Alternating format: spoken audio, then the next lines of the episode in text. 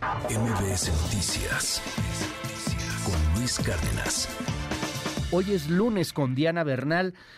Usted tiene pensión, pero ya sabe que hay distintos sistemas de pensiones. Hay uno que entró en vigor el primero de julio de 1997, en el cual pues está ya eh, gran parte de la fuerza laboral en este país.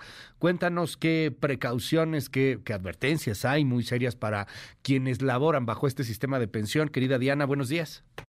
Ay, Luis, buenos días. Me da mucho gusto saludarte y sí, efectivamente, todos aquellos que entraron a trabajar a partir del primero de julio de 1997, hay que recordar que ya el único sistema para pensionarse que hay es el conocido por cuentas individuales que son manejadas por las administradoras de fondos para el retiro, mejor conocidas por las AFORES. Este sistema, Luis, este, eh, eh, eh, lo más importante que debemos tener en cuenta es que es un sistema que nos va a dar un ahorro en toda nuestra vida laboral, que va a ser el único recurso, el único saldo que tengamos para generar nuestra pensión. O sea, va a ser una pensión generada con nuestros propios recursos. Y este sistema de pensiones nació porque a nivel mundial e incluso en México, los sistemas donde el Estado daba las pensiones a las personas que entraban en edad de retiro, pues entraron en un gran fenómeno deficitario, ya que como todos sabemos, pues se creció muchísimo la población en el planeta y además también hay mayor gente que llega a la edad de vejez e incluso las expectativas de vida pues están subiendo muchísimo. Anteriormente, para que una persona pudiera retirarse, necesitaba por lo menos cotizar 500 semanas antes de este nuevo sistema, con el anterior sistema de ley 73 pero en este nuevo sistema, Luis, originalmente se pedían 1.250 semanas, que son algo así como 15 años, para poder eh, ya solicitar una pensión.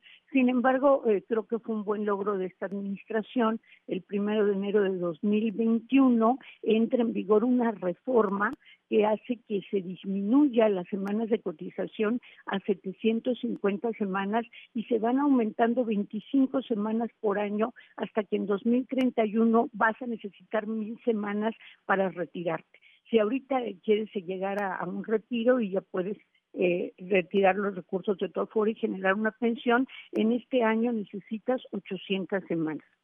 Pues Ahora, Luis, el, esto, esta aportación al retiro, ¿quién la da? mayoritariamente la da el patrón.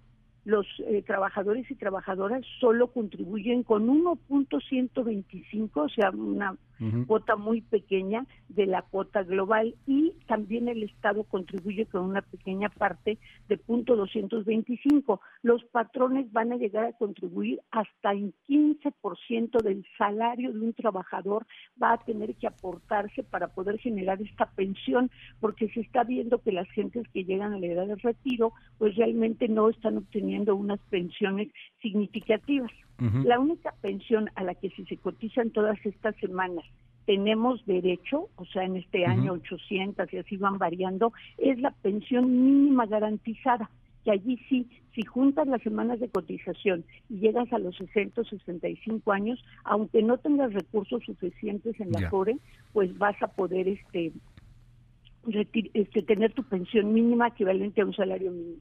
Equivalente a un salario mínimo.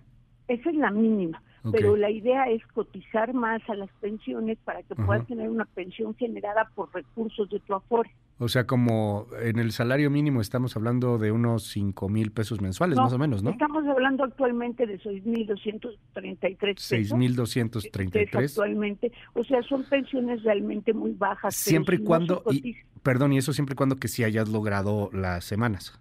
Sí, exactamente, que ahorita en este año son 800 semanas, pero que van a llegar a ser mil semanas si llegues a llegar al retiro. Ahora, si ahorras bien en tu Afores y como dice la publicidad, tienes en cuenta tu retiro y aportas cada vez más en tu cuenta individual, vas a poder tener un retiro mejor vas a tener una mejor pensión, porque además también, Luis, cuando llegues a la edad del retiro puedes elegir entre una renta vitalicia y un retiro programado, pero como esto ya es tan complejo, si te parece bien, lo tratamos en una segunda eh, participación, porque realmente es muy pues muy complejo y muy extenso el tema de pensiones.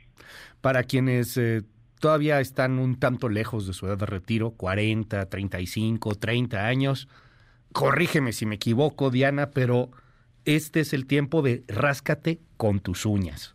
O sea, esto que tenían los papás, los abuelos de pensiones un poco más holgadas, un poco más garantizadas, etcétera, donde no tenían que estar preocupados siempre de, ay, ¿cuánto tendré pensión? Eso como que ya se acabó. O sea, ahora sí vas a tener que ponerle harta atención a lo que viene, porque si no, pues puedes terminar realmente muy mal en, en, los últimos años. O sea, perdón por ser tan explícito, pero creo que es algo así como ráscate con tus uñas, búscale y, y estate atento de, de cómo vas a hacerle para retirarte, porque ahora sí hay una gran carga de responsabilidad en cada una de las personas.